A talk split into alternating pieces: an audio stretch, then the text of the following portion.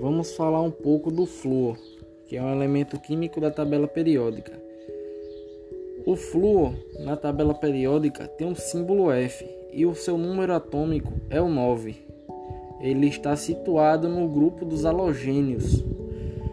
E quando a gente falamos em flúor, boa parte da nossa mente vem pensando que a gente encontra ele na natureza em forma sólida, mas na verdade não.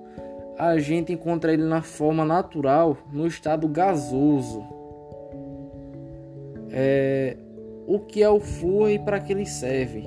O flúor é um mineral natural encontrado em toda a crosta terrestre e largamente distribuído pela natureza. Alguns elementos contêm flúor, assim como a água fornecida por algumas empresas de serviço público. O flúor geralmente é adicionado à água potável para ajudar a reduzir a incidência de cáries nos dentes. É, e tem uma discussão sobre o flúor que fica cada vez mais intensa. Por que o flúor faz mal? Estu estudos científicos comprovam que o flúor provoca a calcificação da glândula. Quando há excesso da substância no corpo, ela se aloja no órgão e o calcifica.